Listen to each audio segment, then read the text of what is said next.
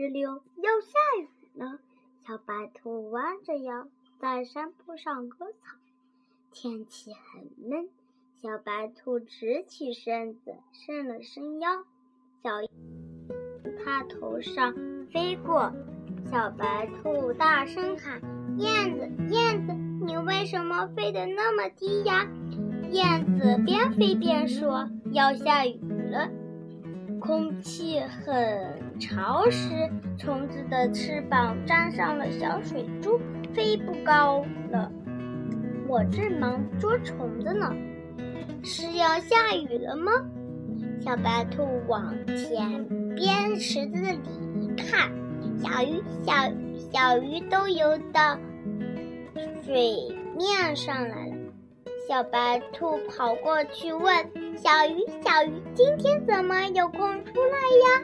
小鱼说：“要下雨了，水里闷得很，我们到水面上透透气。”小白兔，你你快回家吧，小心淋着雨。小白兔连忙画起篮子，往家跑。它看见。路边有一大群蚂蚁，就把要下雨的消息告诉蚂蚁。